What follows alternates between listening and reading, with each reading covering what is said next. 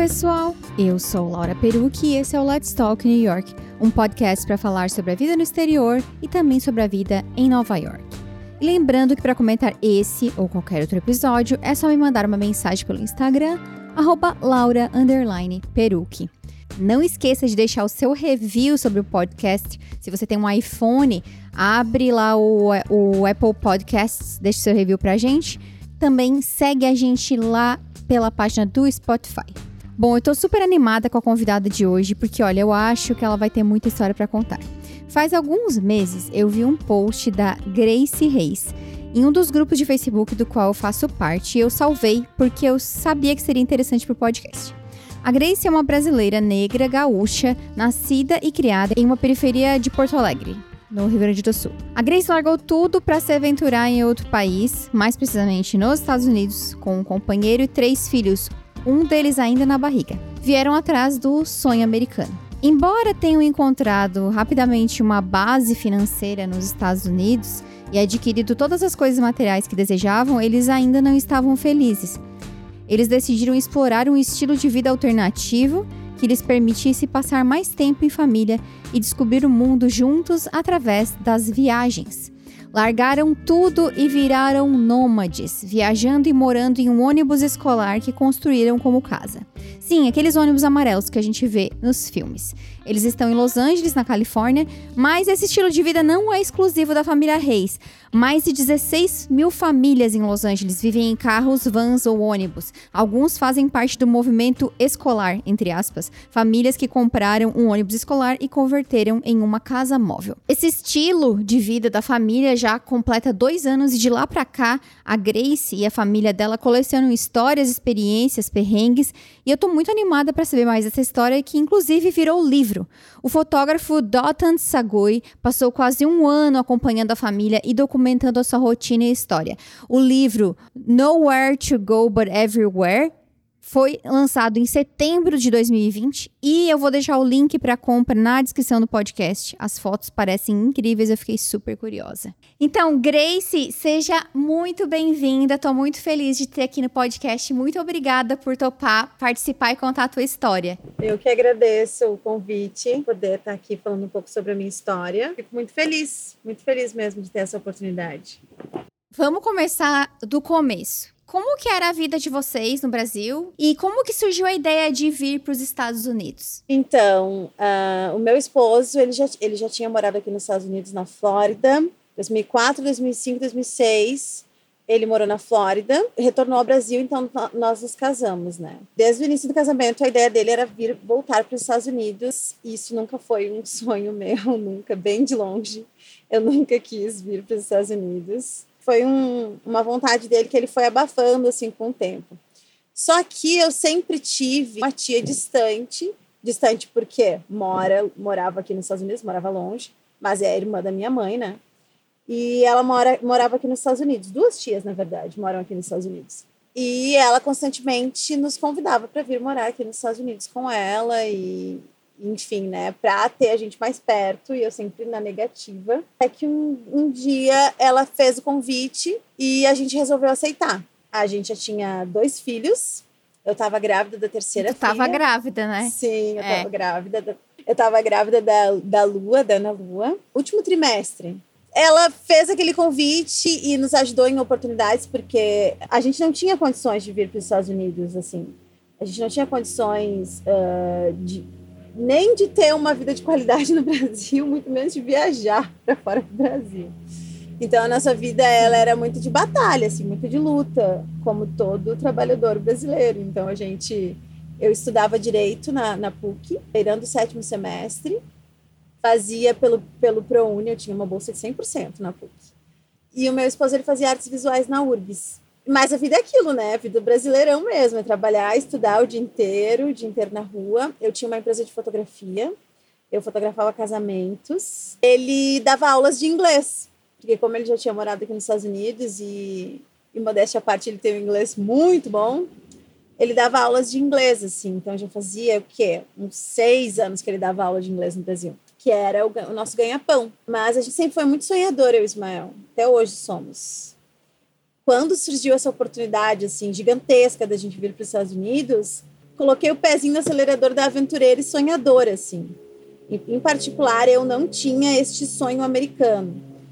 Mas eu já estava bem cansada dos perrengues, eu já estava cansada da batalha, eu já estava cansada de, de passar algum. Não necessidade, assim, nunca passei fome, mas de passar perrengão mesmo, com criança, imagina. Eu, meu primeiro filho eu tinha 22 anos, me vi lá com 20, 28 para 29, terceiro filho eu estava bem cansada. Então eu vim assim na raça mesmo, eu sabia o que, eu ia encontrar por aqui. Minha tia não é uma milionária para me sustentar aqui. Ela é só alguém que abriu as portas para dizer fiquem aqui por uns meses e vejam o que vocês vão fazer. A gente se estabilizou, o Ismael conseguiu um trabalho de gerente em um restaurante. Para onde que vocês vieram exatamente nos Estados Unidos? A gente desceu em Utah, cara. Tipo, Nossa! A bolha dentro da tipo, bolha. Tipo, nada a ver. Porque Utah é muito interior, assim, é, é um estado muito conservador. A gente tinha uma vibe completamente libertária, de liberdade. Então, para mim, foi um baque, assim. Eu estava no último trimestre, cheia dos hormônios.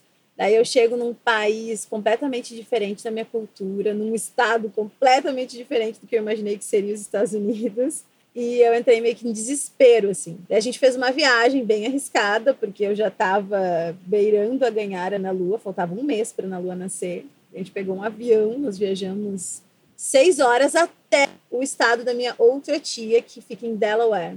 E fica, acho que, três horas de Nova York.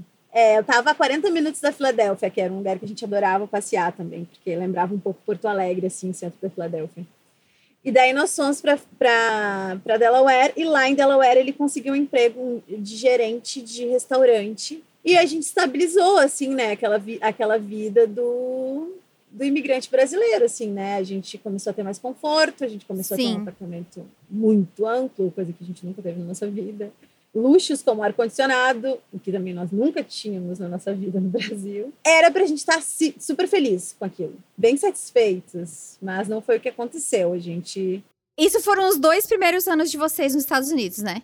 E aí eu li no, no relato do livro que eu até falei na introdução do podcast pro pessoal, que vocês narram que tinham conquistado tudo que vocês sonhavam de bens materiais mas que vocês não estavam felizes. E até lá no grupo onde eu te encontrei, tu falou: "Eu vi que o sonho americano não era para mim".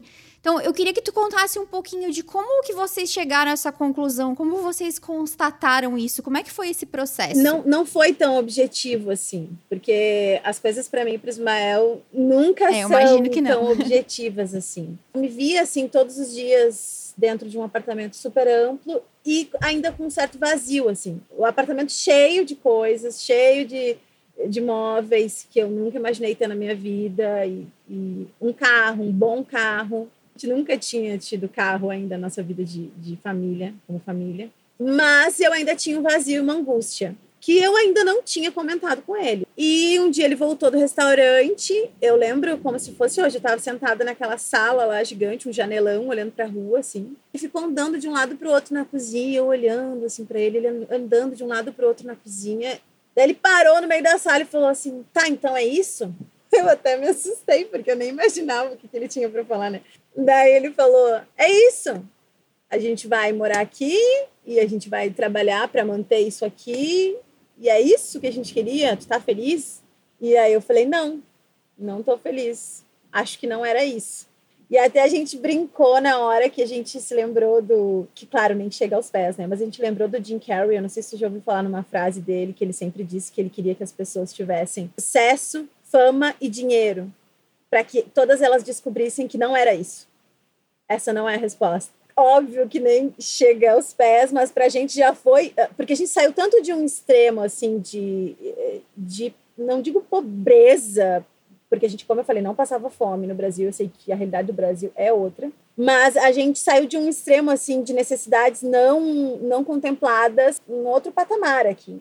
Então a gente pôde ter esse gosto do chegamos. Sim. Aonde a gente passa a vida inteiro correndo atrás do rabo lá, trabalhar, estudar para ter um carro, para ter uma casa, para ter isso, para ter quando a gente se viu nesse ponto que chegamos, mas não chegamos, a gente, nesse dia, chegou à conclusão, tipo, não é e é o que então?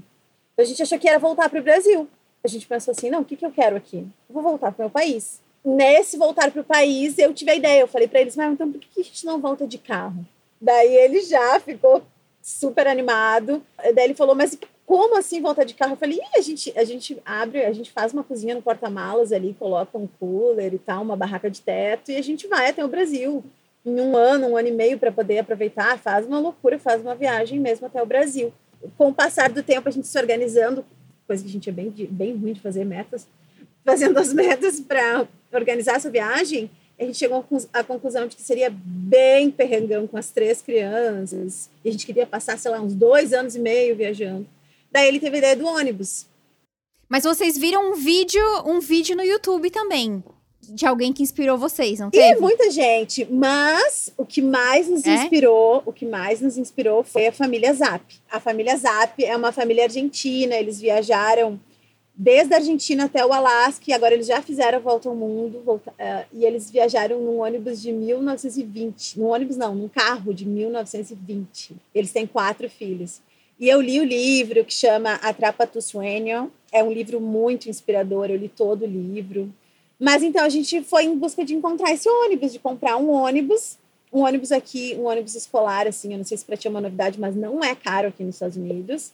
Para quem ganha em dólar, né? Para mim é uma novidade. Eu não imaginava que isso era algo que existia porque eles são, eles, eles são meio que abandonados, assim, depois de um tempo, e aí eles vendem a um preço de banana, digamos assim? Sim, porque com, os ônibus escolares, eles passam por uma lei aqui nos Estados Unidos que eles têm um tempo uh, útil de milhas para serem usados uh, na escola. São pouquíssimas milhas. O primeiro ônibus que a gente comprou, acho que ele tinha 150 mil, 150 mil milhas. Mas uh, existe um limite para cada estado que eles, eles colocam para os ônibus escolares, assim, tanto já não pode mais andar com as crianças por uma questão de segurança e tudo mais.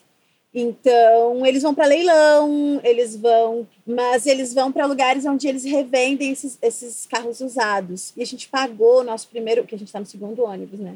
A gente pagou o nosso primeiro ônibus 2.300 dólares. Meu Deus, é muito barato. Por um ônibus? Por um ônibus. Quando a gente comprou esse ônibus, para poder construir, o Ismael ele teve que largar o emprego dele para ele ter o tempo útil de construir esse ônibus. Na verdade, não foi nem, nem largar, ele pediu para parar de gerenciar, de estar tá o dia inteiro lá dentro, pegou pouquíssimas horas aí como garçom, para a gente poder ter o tempo dele construir toda a casa dentro do ônibus, né? Daí começou todos os problemas. A gente foi para casa da minha mãe, a tua mãe tá aqui nos, Minha Estados, mãe tá nos Unidos? Estados Unidos? Ela, inclusive, é, eu não falei no começo. Ai, que coisa tá, boa. Ela tá. E ela tá junto com a minha tia agora em Utah de novo, meio cigana, porque no Brasil ela se mudou o quê? Se ela se mudou 20 vezes, foi assim, é, mínimo 20 vezes durante todos os anos assim da, da vida dela até aqui. E eu casada com o Ismael 10 anos, nos primeiros 10 anos de casada, porque nós temos 12, 12 anos de casados, nos primeiros 10 anos a gente se mudou 10 vezes dentro do Rio Grande do Sul ainda, assim. Meu Deus. O desapego, ele já é uma coisa meio que já é da nossa família, sabe? Quando a gente comprou esse ônibus, o, o, foi muito doido, porque a gente não tinha grana, como eu falei, porque ele largou o emprego onde ele ganhava o suficiente para isso. A gente não tinha grana para construir, a gente saiu atrás de, de material reciclado nos lixões aqui nos Estados Unidos. Não, e fora que aqui nos, no, no, no próprio. Eu não sei como é que é em Delaware, mas Imagino que seja assim também. Aqui em Nova York mesmo, tu anda na rua, dependendo do dia da semana, tu encontra muita coisa que as pessoas não querem mais e coisas que não, não estão, assim, é, automaticamente descartadas, né? Que, que podem ser usadas Exato. ainda, né? Assim, ó, 90% do bus foi construído com coisas que nós pegamos do lixo as madeiras para estrutura, piso, que foi um piso colado. Esse outro aqui é de madeira, mas o primeiro foi aqueles pisos colados, sabe? Tipo PVC. A gente pegou inteiro um carretel novo. Eu não sei se tinha algum defeito dentro de um lixo de, de, de uma construtora. Tudo que pode imaginar, desde as maçanetinhas, a, as estruturinhas para colocar nas tomadas, tudo. E das coisas grandes também. Gente. A gente conseguiu uh, montar o nosso banheiro e a nossa sala, que virava cama e virava duas poltroninhas que elas viram cama e também pode virar mesa. Essa estrutura ele também conseguiu num ferro velho, tinha um motorhome incendiado de tipo 50 anos atrás. E o dono do ferro velho falou: "Ah, 100 dólares tu entra aí, tira o que tu quiser". Daí ele entrou, ele ficou tipo 10 horas lá dentro, todo ferrado, porque ele não consegui, ele teve que abrir um buraco no teto do, do motorhome para conseguir tirar as coisas. Mas quando a gente terminou, a gente olhou, a gente viu, a gente pensou assim, cara, tudo tem história aqui dentro, tipo, desde as desde as cortinas, que foi ele mesmo que ele costurou com tecido, que eu encontrei no lixo reciclado também. E eu estava muito numa pegada sustentável na época. Então, o ônibus sendo feito assim para mim foi incrível, assim, né? Mas foi, foi peleia, foi bem difícil. E a gente saiu. Quanto tempo demorou para ele terminar todo, todo esse setting do, do ônibus? Então, demorou um ano. Eu não imaginava tudo isso. Eu ia dizer, sei lá, dois meses. Pois é, esse último aqui ele fez em duas semanas. Mas o primeiro, a gente não tinha o recurso. Então, como eu estava nessa uhum. pegada da sustentabilidade, eu dizia para ele, ele estava muito desorientado, tipo, ah, eu morri agora, a gente não vai ter a grana para construir, o que que eu vou fazer? Assim, assim, assim. E aí, eu, como eu estava muito impregnada dessa questão da sustentabilidade, eu disse, espera só um pouquinho, recurso tem. As pessoas aqui, principalmente nos Estados Unidos, elas jogam sofá no lixo, TV no lixo. Uhum. Então, o que a gente precisar, a gente vai encontrar. Só que daí foi devagarinho. Toda semana a gente fazia meio que uma expedição, procurando. Procurava no Craigslist também, as pessoas doavam pallets. E entre outras coisas. Então, foi muito assim, na raça mesmo. E a gente só saiu em um ano porque a gente fez uma meta. Eu disse assim para ele: a única meta que a gente cumpriu na vida. Eu falei assim: olha só, a gente sabe que a gente é enrolão, a gente sabe que para fazer uma coisa dessas vão surgir milhares de problemas. Então é o seguinte: a gente sai dia 11 de junho de 2018, uh, com o ônibus pela metade, sem dinheiro ou com dinheiro, não interessa. A gente entra para dentro e, e, e começa essa viagem. E foi isso, né? Mas era quase meia-noite, então foi tipo 11h30, 11h40. A gente estava terminando de colocar as coisas para dentro do ônibus. E a gente se mandou nessa aventura e a gente tinha 400 dólares no bolso. 400 dólares. Sim, eu vi essa informação e disse, mas gente.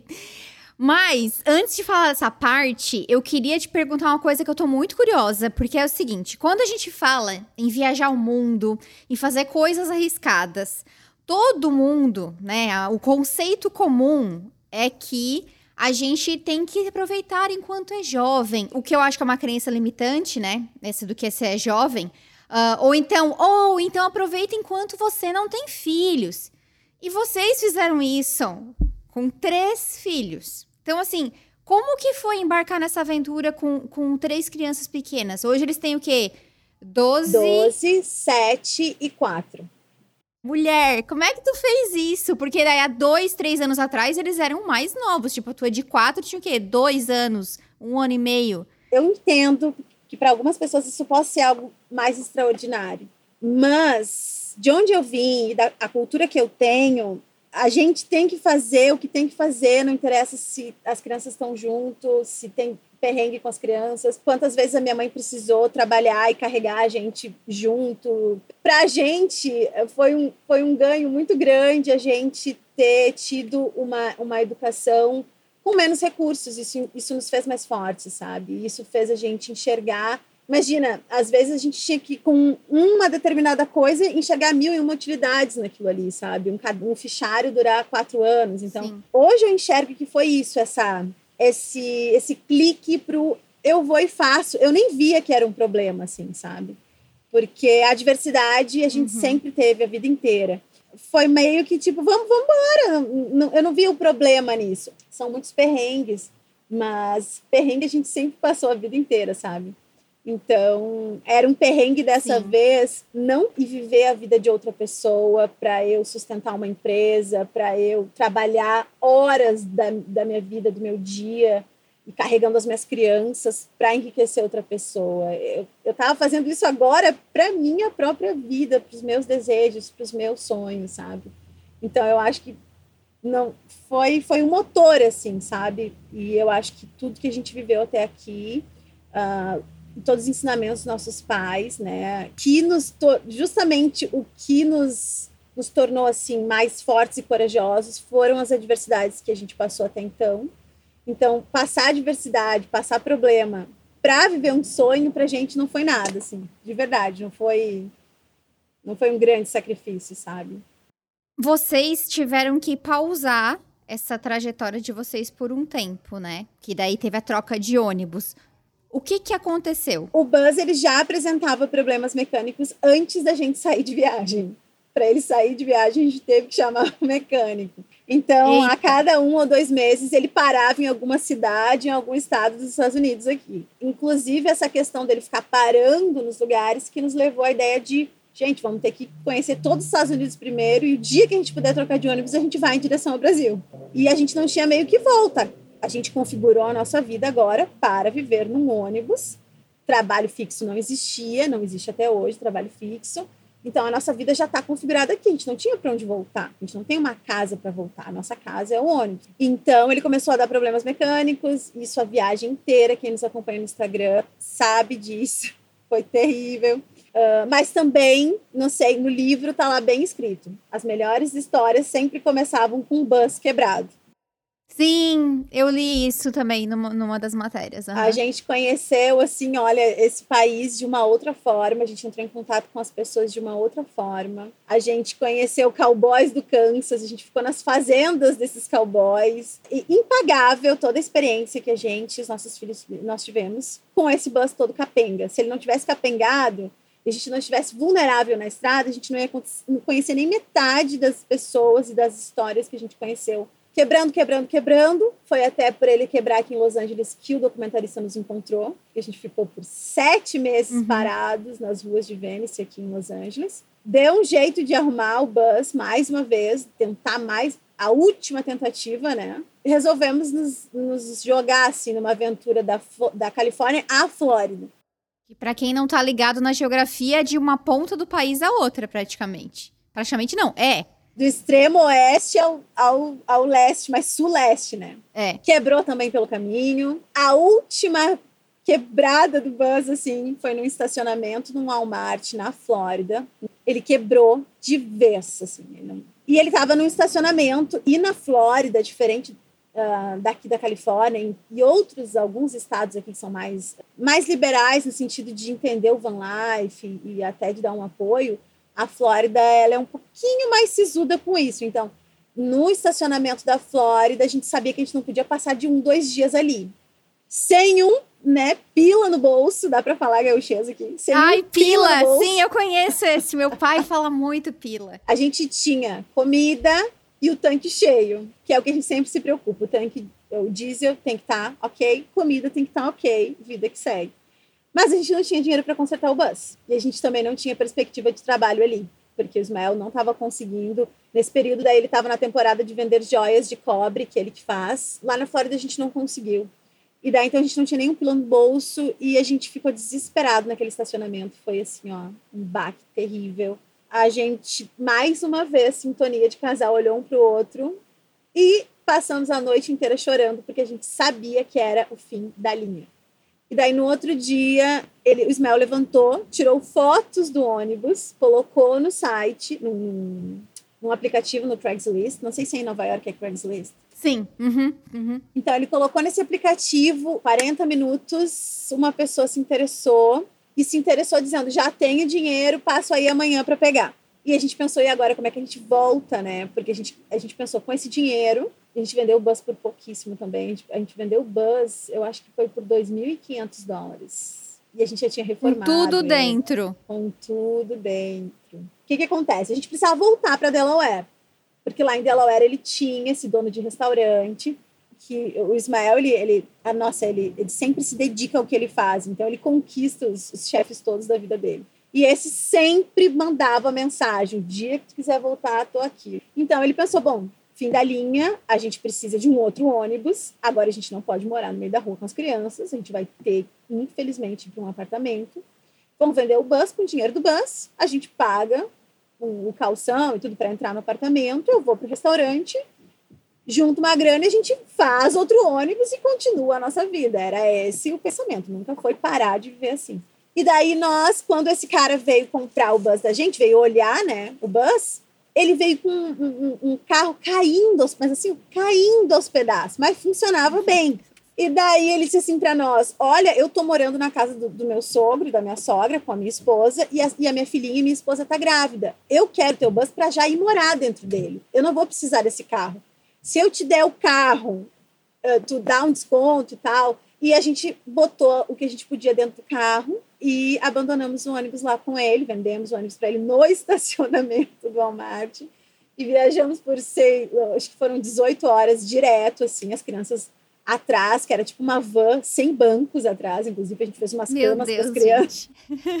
e as crianças foram deitadas, brincando, dormindo e tal. Durante a viagem, assim, a gente uh, reviu paisagens e tudo mais. A gente chegou no, no, em Delaware, a gente foi para um hotel, que aqui é, é, motel, né? A gente ficou três dias no motel e depois já fomos direto para um apartamento. E o Ismael, resumindo, foi para o restaurante novamente. Só que a, foi para o restaurante de novo. Só que a pandemia chegou. a pandemia chegou, cara, e a gente ficou assim, meu Deus do céu. Por um lado, a gente pensou, que bom que a gente não pegou o auge dessa pandemia dentro de um bus com as crianças. Tava tudo muito novo, tava tudo fechado, a gente não ia saber muito o que fazer. Sim. Ninguém sabia o que, que ia acontecer, né? Pareceu realmente que o destino nos tirou dessa situação, sabe? Foi difícil da gente engolir, a gente chorou muito. Sim. Ficar trancado numa casa que não anda, que não modifica as paisagens, foi terrível. Mas resumindo, assim, resumo da ópera de como a gente pegou o segundo ônibus, eu ia até te perguntar uma coisa antes de tu falar isso, porque eu tinha colocado que eu, eu coloquei na minha pauta que vocês pausaram, né, esse sonho por, por agora eu sei que, por, que foi por causa da pandemia, e eu até te perguntar se vocês não pensaram em desistir, mas então vocês nunca pensaram em desistir? Nunca a gente pensou em desistir. Por isso que doeu tanto assim, sabe? Olha que curioso, né? A gente se viu obrigados agora a morar em um apartamento amplo com ar condicionado porque a gente não queria mais aquilo, sabe? Foi um baque muito grande, de verdade. Uh, para minha filha menor, que praticamente se criou na estrada, ela entrou com um ano de idade né, para o bus. Mas, enfim, pandemia, a gente realmente teria que ficar isolado de alguma forma. Mas o pulo do gato, assim, para a gente conseguir. Porque acontece? Fechou o restaurante e a gente pensou, e agora, cara? Como que a gente vai juntar essa grana? A conta do, do aluguel batendo na porta e o Ismael fez o que ele já tinha aprendido a fazer na estrada. Ele começou a procurar trabalhos remotos, eh, remotos ou trabalhos uh, de um, dois dias pelo Craigslist. E ele encontrou um cara, assim, ele é um americano, mas ele mora no Costa Rica, na praia maravilhosa lá. Uhum. E ele tem vários trailers que chamam Airstream. São super caros. São de luxo, são trailers Acho de luxo. Eles são arredondados e pratas, assim. Ele tem vários e ele aluga pelo país inteiro. Ele precisava de alguém que morasse em Delaware e que pudesse dirigir a caminhonete de vez em quando e levar o trailer para os clientes e buscar o trailer dos clientes e levar para uma das sedes que ele tinha, que era em Delaware. E daí o Ismael, obviamente, sabia tudo, tinha experiência, foi, enfim, conquistou claro. o coração do homem. E o homem deu um trabalho, esse homem acabou dando um trabalho gigante para ele, assim, de levar um ônibus de Delaware a Colorado, depois de Colorado pegar um avião, ir para Boston, Boston pegar outro e levar para Colorado de novo, e depois pegar um avião e voltar para Delaware. Nesse trabalho ia dar exatamente o valor de 3 mil dólares, que era o valor de um ônibus para gente comprar. Mas ele tinha pensado, vamos pegar esses 3 mil dólares, e vamos ir para outro apartamento, que é o que todo mundo está fazendo, porque as pessoas só vão conseguir quitar suas dívidas, né? E eu continuo com o trabalho para pagar outro apartamento. Mas daí eu falei, tá louco? Não, 3 mil dá o valor do ônibus. E ele, mas a gente vai reformar como esse ônibus? Eu falei, dane-se, tira os bancos, a gente mete um carpete a gente, a gente tinha um fogão de camping, um fogão de camping, uma bombona d'água, um sofá-cama super baratinho usado. E a gente segue viagem. Na estrada, a gente vai procurando outros trabalhos e a gente vai reformar esse ônibus. E foi o que a gente fez, assim, bem doidos. A gente, a gente morou três meses no ônibus adaptados. Eu lavava a louça na escada do bus, assim, eu levava Sim. bombona para a escada e lavava a louça. E o Ismael teve a ideia de oferecer os serviços dele de construção de, de ônibus, assim, de reformar, de construir casas dentro de ônibus. E ele conseguiu um monte de clientes em Utah. Hum, onde vocês tinham Exato. chegado originalmente. Nossa, como a vida dá voltas, né? Acho muito Isso acontece com a gente isso. tanto, mais tanto. É cada oportunidade que a gente tem de reviver as coisas e fazer de uma forma diferente. E o Ismael foi atrás dos clientes que estavam chamando. Com o dinheiro do primeiro cliente, a gente conseguiu material para poder, de fato, construir a casa que a gente tem hoje aqui no ônibus. E ele fez isso em duas semanas. É claro, é porque daí ele se especializou nisso, exato, né? Exato, exato. Duas semanas e, e ficou incrível. A gente tá agora nessas indas e vindas, assim. E vocês passam mais tempo viajando do que parados num lugar. Não, e a gente tá aqui agora já morrendo de vontade de continuar a viagem. Mas a gente tem uma questão que é a do frio. A gente não tem ainda ar-condicionado e nem aquecedor. Como neva para o norte, né? A gente está meio que preso no sul. E, e a parte mais Sim. quente que a gente ama é Califórnia. Não adianta, Califórnia é nossa menina dos olhos. Bom, eu queria te perguntar quais foram os maiores perrengues que vocês passaram, assim? Se tem algum, tipo assim, de história para contar, além das que tu já contou? Bom, quando o ônibus quebra, sempre é um perrengue. Algumas pessoas não olham com bons olhos, e é natural, né? A forma como a gente vive. Em um determinado momento, por, por não ser, não, não se sensibilizar com a forma como a gente vive, uma pessoa que a gente não conhecia não gostou da nossa presença num pátio de uma igreja a qual, a qual nós pertencíamos há muitos anos atrás, né? Ela fez uma denúncia. Ela resolveu dizer que as crianças eram negligenciadas de todas as formas. Então vieram a, até o bus. Foi super tranquilo. E eu sou muito leoa com os meus filhos. Cara, aquilo para mim assim foi um dos maiores. Eu chorava feito uma criança porque eu me senti muito ferida assim, muito vulnerável. Até hoje dói falar e tocar, sabe? Por outro lado, a gente ganhou lá um carimbinho, né? Que tava tudo bem, que as crianças estão bem. Mas esse foi um grande perrengue e que nos abriu os olhos. Uhum. E o fato do ônibus estar quebrado sempre. Nossa, os maiores, as maiores histórias boas, mas também os maiores perrengues derivam do mesmo. É porque vocês nunca sabem quando vai acontecer, né? Tipo assim, não tem como prever. Exato. A sorte é que o seguro que a gente pagava para o primeiro bus, ele tinha um esquema de guincho. E esse uhum. esquema de guincho era tipo eterno, sabe? Quando a gente botou ele na seguradora, a gente botou como RV. Em geral, RV nos Estados Unidos, as pessoas usam uma vez no ano e olhe lá. Então era um seguro super barato e ainda tinha direito a guincho. A gente usava esse guincho assim umas 30 vezes por ano. Já aconteceu da gente ter que chamar o guincho para nos tirar de um determinado ponto do pátio do Walmart para outro. Porque lá no meio o segurança não queria deixar a gente ficar, mas se a gente ficasse mais para trás, tudo bem. Eu falando parece muito leve, né? Mas tu imagina, né? Tu... Parece. Tu faz tudo, tu faz tudo parecer muito leve, tem que dizer. A gente aprendeu uma coisa morando assim no ônibus, ó. Normalmente o que a gente tem de concreto eu sei que vai parecer clichê, mas é a real. É aquele momento presente, não adianta. Então, se a gente aprendeu na marra a estar tá muito presente para o presente, a gente se conecta com o que tem que ser feito e pronto. A gente não fica pensando, e amanhã, e o frio, e, vão, e, e tal coisa, sabe? Nesse momento, a gente está resolvendo os BOs do dia, os problemas daquele momento, assim como também a gente consegue sentir muito melhor as coisas boas que estão acontecendo, sabe? A gente sabe que elas não são. Sim eternas, mas naquele momento elas são muito importantes. Então a gente consegue viver, eu acho que de uma forma mais mais voraz mesmo, assim, mais real. Não cria problemas que não existem.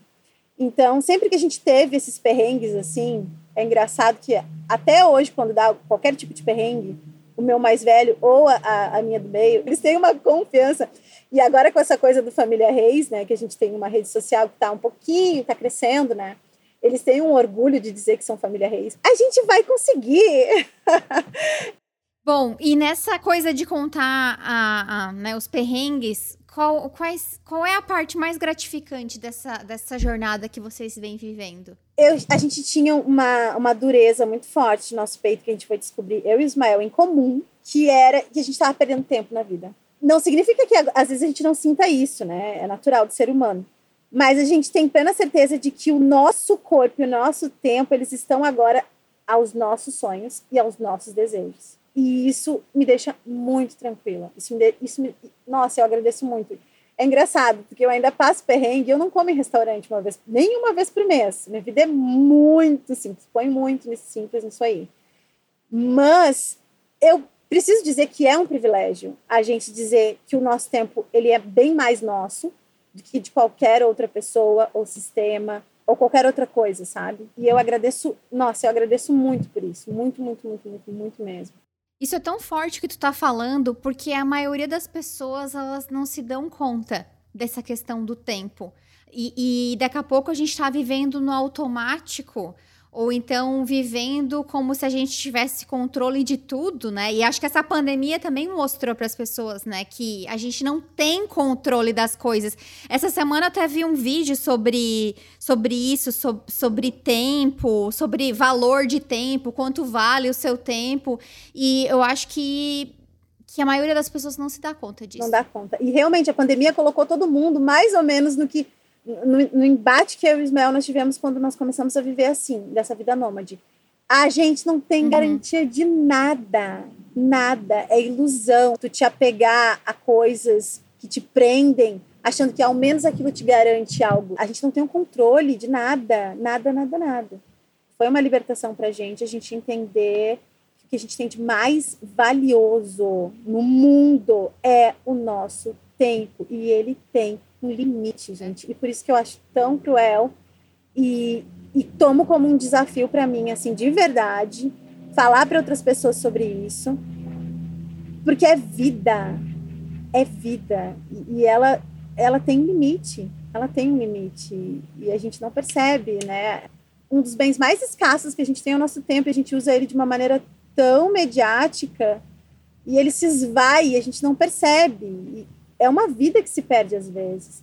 Cara, para mim é uma, é uma, das maiores tristezas do mundo eu ouvir alguém dizer que não fez o que queria, que não, que não viveu um sonho, que não, que não sabe nem o que desejou. Eu acho que nosso sistema, é como ele está hoje, eu espero que um dia as pessoas percebam. Eu acho que tem uma galera percebendo, pelo menos dentro da minha bolha, que ele precisa ruir, ele, uhum. ele já faliu. O sistema que a gente vive, ele já é falido. Uhum. A gente está ali tentando sustentar uma coisa que já não, não funciona. Tá, tem mais algumas perguntas para ti. Uma é como que é a rotina de vocês e até com as crianças também, que tu falou do homeschool. Acho que muita gente tem curiosidade sobre isso. E a outra também é o que que vocês, o que que vocês fazem para ganhar dinheiro? Com as crianças, hoje a gente voltou à Califórnia. A Califórnia está com todas as escolas fechadas. A gente tinha até pensado, já que a gente ia ficar tipo quatro, cinco meses aqui, até o meio da primavera, botar as crianças no presencial, só que tá tudo fechado. Mas, em geral, eu colocaria só se eles quisessem matar a curiosidade. O Kalel, ele já teve uh, a experiência dele de escola no Brasil. Ele não gostou nem um pouco da escola como era no Brasil. E o que a gente leva com eles hoje chama unschool. No Brasil chama desescolarização. Aqui nos Estados Unidos, em alguns estados é liberado, mas como a gente é nômade, a gente acaba meio que saindo pela tangente de alguns, de alguns preceitos. Por exemplo, tem estados que o homeschool ele, ele é feito uma vez por ano uma prova, tem estados que é feito uma vez por mês, tem estados que é feito uma vez a cada seis meses.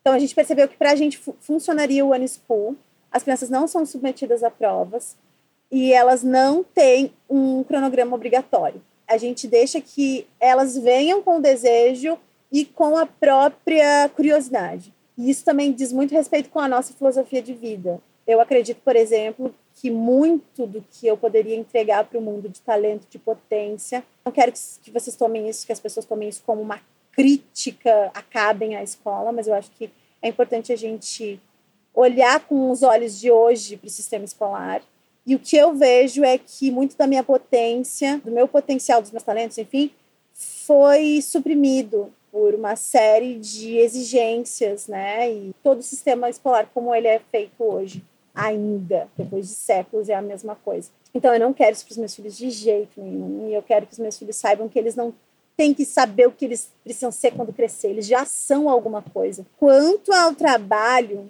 cada época é uma cada que, que eu acho que todo mundo deve estar se perguntando isso, né? Então, vamos perguntar. Cada temporada é uma temporada. Então, primeira temporada, o Ismael, resumidamente, começou fazendo fotos para o Google com uma máquina 360. Google afiliava, mas não ganhava nem um real, nem um dólar para dizer isso. Só, só porque ele conseguia tirar fotos 360 dos, dos estabelecimentos comerciais, largar para o Google Maps e quando tu entra lá e vê as fotos de Sim. alguns estabelecimentos, definitivamente foi um fracasso, mas nos manteve ali por um tempo. Ele, ele começou a fazer, procurar no Craigslist. Então, ele, às vezes ele pintava uma casa, às vezes ele trabalhava um dia num supermercado. As pessoas nos perguntam, e é natural, como que trabalha, né? Mas, gente, o que nos sustenta não é nem o que a gente faz, para ter dinheiro. É mais do que a gente deixa de fazer para não precisar tanto de dinheiro. A gente precisa de pouquíssimo. A gente tem como conta fixa o diesel, a alimentação e o celular. A gente consegue viver muito bem só suprindo isso.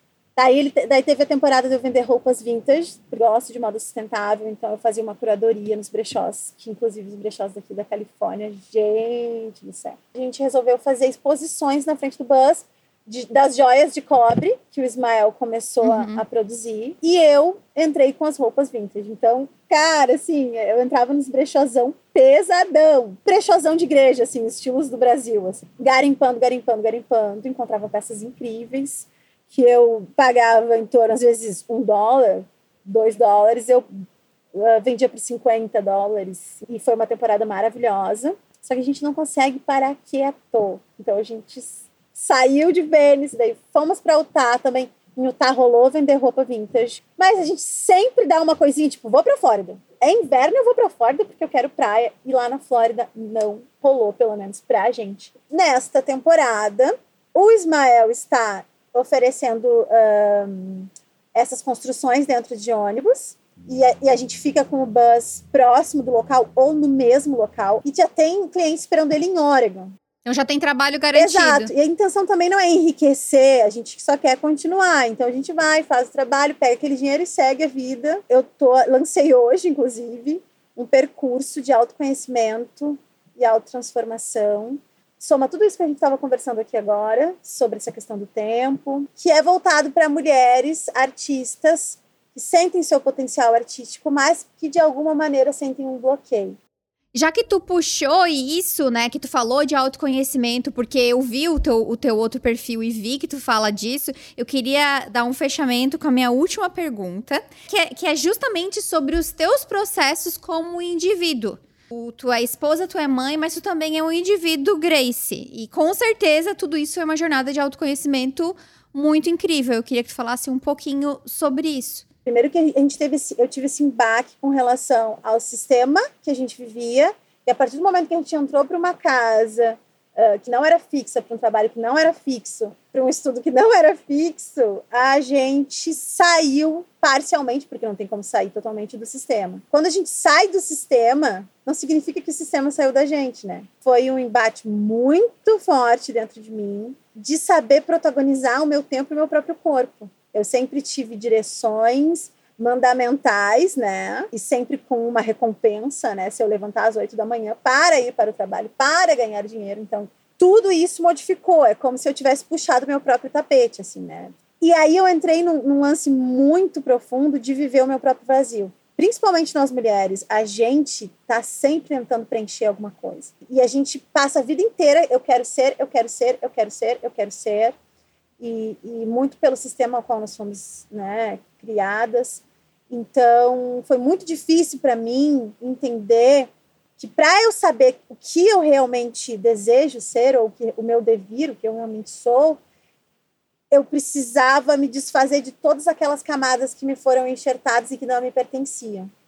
Então, no meio desse caminho, eu também tive uma quebra muito grande que envolveu religião. Eu fui criada dentro de uma religião ortodoxa por 30 anos da minha vida, com princípios e, e, com regras muito fortes que diziam respeito à liberdade do corpo, à liberdade de ir e vir, e que de repente se rompeu junto nesse processo. Então também teve uma busca de espiritualidade individual muito forte minha.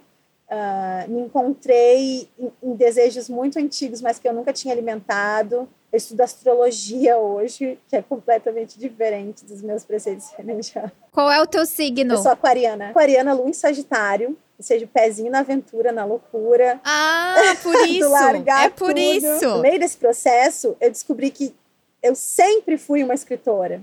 A vida inteira, desde criança. Mas eu percebi que eu nunca alimentei isso em mim, porque na minha cabecinha de criança, é aquela a velha pergunta, né? O que tu quer ser quando crescer?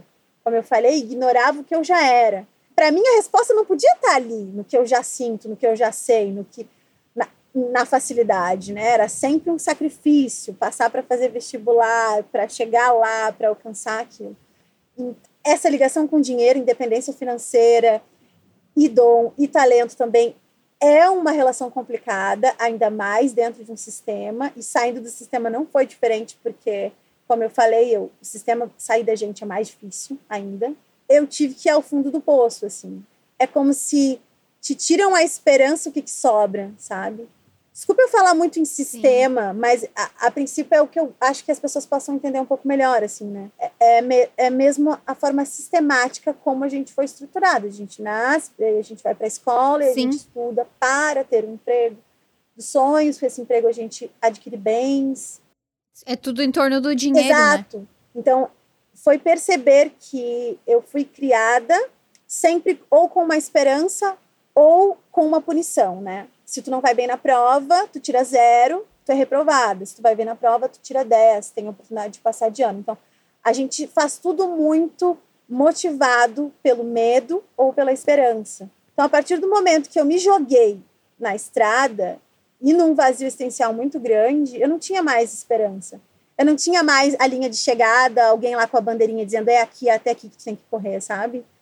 Então, dentro de tudo isso, eu comecei a escrever um livro. Eu ainda estou no processo da escrita desse livro. Só que neste meio tempo de escrever o livro e no processo, eu, eu sinto a necessidade de, através desse meu percurso de, de, me, de me autotransformar, através do autoconhecimento, eu também levar isso para as pessoas.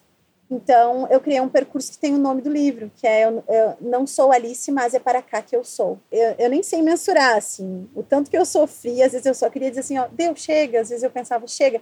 Na mesma hora eu pensava, chega não, é, não existe mais para mim outro caminho a não ser esse, sabe? E eu me sinto livre. Eu tive que, que me desfazer do que eu pensei que eu era, do que eu pensei que eu tinha. E eu não tinha mais nada, sabe? Crescer dói, né? Dói muito.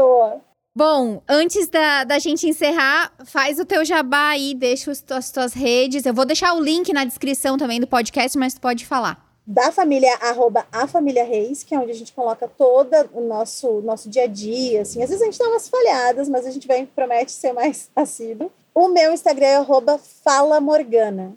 E lá pelo meu Instagram é onde eu falo sobre autotransformação, sobre autoconhecimento. E por lá também vão encontrar no link ali uh, o lançamento do percurso. Vai ter aula gratuita, vai ter um conteúdo, um conteúdo gratuito bem, bem legal. Bom, Grace, só tenho te agradecer pela, pela tua participação, pela tua energia, pela tua é, generosidade em compartilhar tua história. Foi incrível que no podcast eu sempre termino falando para as pessoas irem seguir o convidado e mandarem mensagens dizendo o que, que acharam. Então espero que eles vão te mandem mensagens e eles mandam para mim também. Pode mandar que eu respondo tudo. Obrigada de verdade, Laura. Obrigada mesmo por essa oportunidade, pelo teu trabalho.